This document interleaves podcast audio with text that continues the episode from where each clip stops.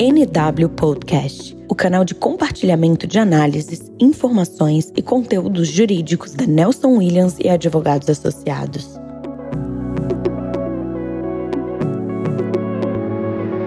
Olá, sejam todos muito bem-vindos a mais um podcast da Nelson Williams Advogados. Me chamo Karen Hartmann, sou sócia do escritório e conversaremos com a Lisa Amaral, que é diretora da filial do Rio de Janeiro e fundadora do Núcleo de Privacidade e Proteção de Dados da Nelson Williams Advogados. O assunto de hoje é a Lei Geral de Proteção de Dados, o seu contexto, impactos e ponto de partida para adequação. Liz, é um prazer tê-la conosco. E antes de mais nada, precisamos entender por que foi criada, por que foi elaborada uma Lei Geral de Proteção de Dados no Brasil. Poderia esclarecer? Oi, Karen, um prazer falar com vocês. É, bom, Karen, a LGPD ela não é uma lei isolada num contexto internacional. Ela vem em um momento em que diversos países estão criando ou reformulando suas legislações no que diz respeito à forma de utilizar as informações das pessoas. Para nós aqui no Brasil, é, é, parece ser um assunto novo. Embora tenhamos diversas legislações esparsas sobre a matéria, como o próprio Código de Defesa do Consumidor, a Lei de Acesso à Informação e o próprio habeas datas na Constituição. Mas em outros países, Karen, já existe uma cultura muito forte de privacidade e proteção de dados pessoais. Na Europa, por exemplo, a GDPR, que é a Lei Europeia de Privacidade e Proteção de Dados, é a quarta geração de lei sobre esse tema. A nossa lei, inclusive, traz muito da normativa europeia em si.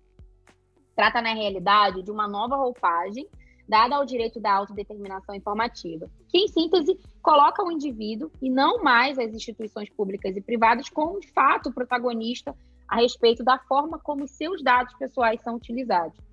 Isso se faz necessário em razão dos avanços tecnológicos percebidos nas últimas décadas. Atualmente, Karen, é difícil a gente imaginar um modelo de negócio que não utilize plataformas virtuais e isso significa um maior volume e fluxo de dados entre diversos agentes. E você teria como compartilhar conosco alguns casos concretos? Com certeza, Karen. É, nunca se coletou e nem se armazenou tantos dados, né? Informações como a gente vê hoje. É, antes de eu entrar nesses casos, é importante né, é, mostrar para vocês a forma como se processam dados pessoais e, e como está cada vez mais sofisticado é, algoritmos eles são capazes de nos analisar e prever novas preferências. Isso traz inúmeros benefícios para a sociedade, né?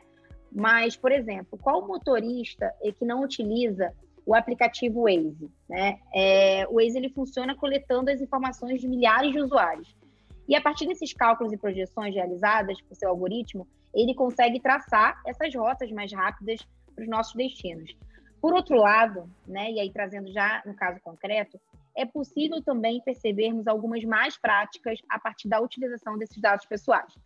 O caso mais icônico, Karen, e que influenciou ativamente para acender o debate sobre os novos contornos da privacidade nos dias de hoje, é o do Cambridge Analytica.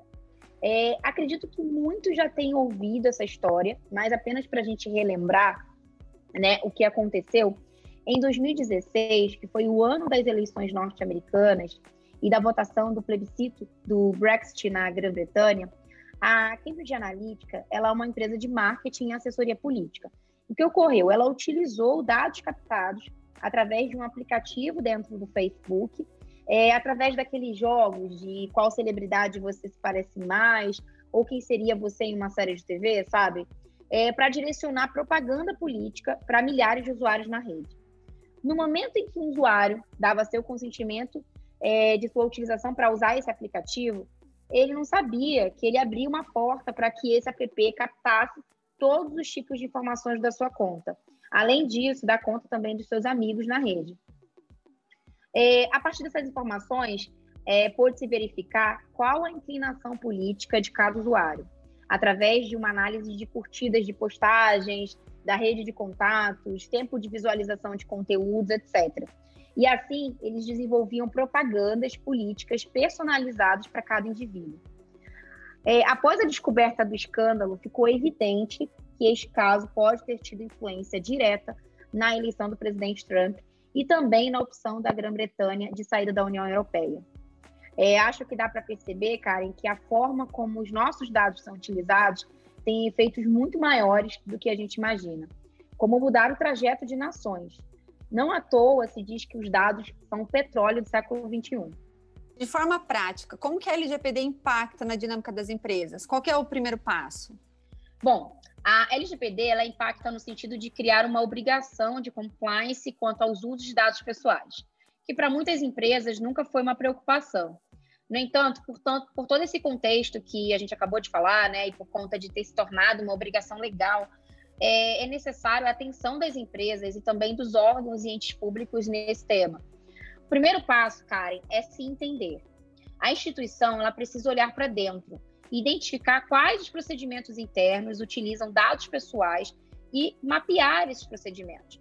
É, depois de realizar essa análise investigativa, é importante olhar para cada forma de tratamento de dados pessoais em atenção aos princípios da LGPD e aos direitos dos titulares de dados pessoais.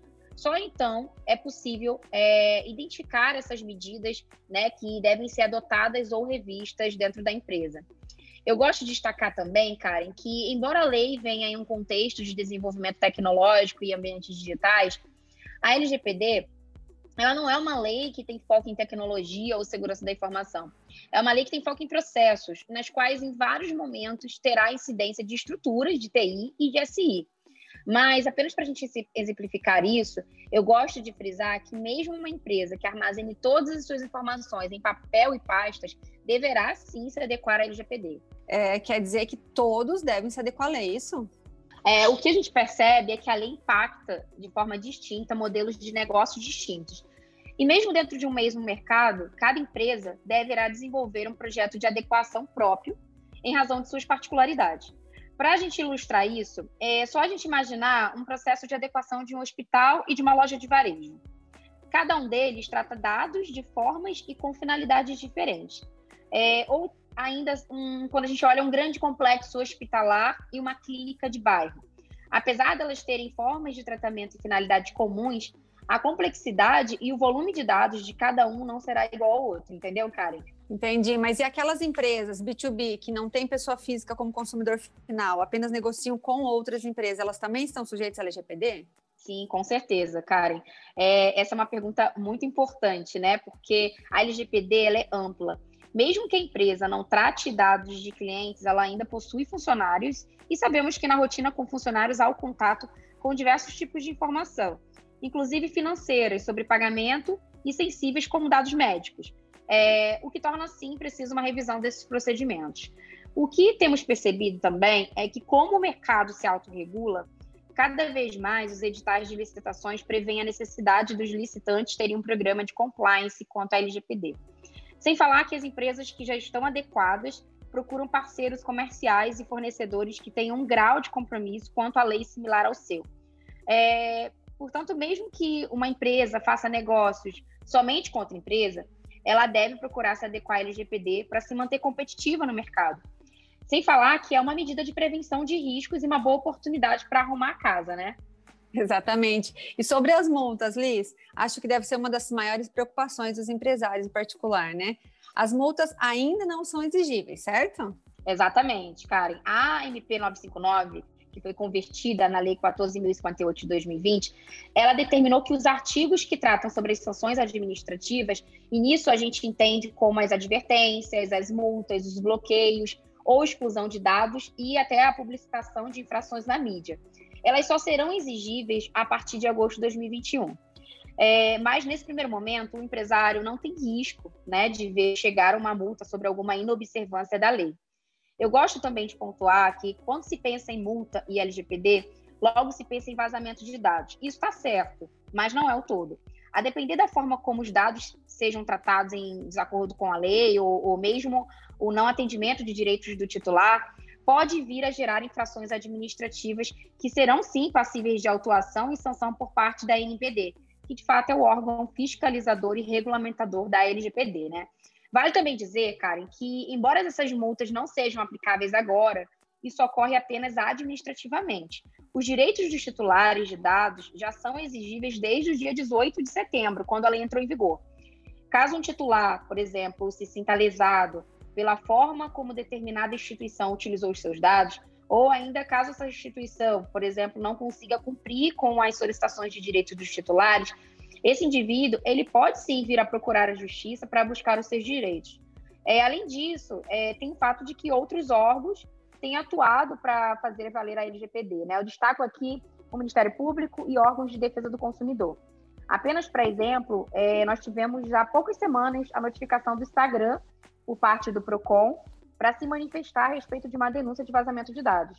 Liz, muito obrigada pelas relevantes informações que nos trouxe até aqui. E para fechar, o que, que você aconselha para as empresas que ainda não começaram essa adequação? Bom, pessoal, em primeiro lugar, conhecer a lei. Entender dentro do seu negócio quais serão os impactos. Conversem bastante entre si, busquem conteúdos, mais cuidado com as promessas de consultorias sobre o assunto. Aqui no nosso núcleo, na Nelson Inês Advogados, a gente conta com profissionais que já vêm trabalhando com privacy desde 2018, com a normativa europeia, inclusive. É, nós temos percebido no mercado muito experts instantâneos, aqueles que da noite para o dia sabem de tudo sobre o assunto e oferecem mil relatórios e ações que por vezes não são sequer necessários ou importantes para uma adequação bem sucedida. Isso é de uma certa forma normal até, Karen, por se tratar de um novo campo de atuação, né? Com o tempo, o cliente ele vai se tornar mais exigente quanto ao serviço de consultorias e provavelmente teremos standards e referências melhor estabelecidas. Mas enquanto isso, é preciso atentar para não acabar desperdiçando tempo e recursos em propostas que não atribuam valor de fato. Além disso, eu sempre tento passar calma. A LGPD ela não veio para impossibilitar o uso de dados. No meu ver, isso é impossível. Ela apenas determina uma utilização responsável e transparente ao titular. É, esses dados utilizados, eles não pertencem às empresas e entes público, públicos, né? Eles são pessoais, de propriedade das pessoas. E por isso, as formas de tratamento de dados devem ser revistas para se buscar a melhor prática, a melhor forma entre os interesses institucionais e os interesses dos titulares de dados. Então é isso, pessoal. Muito obrigada a todos e até os próximos podcasts aqui na NWDV.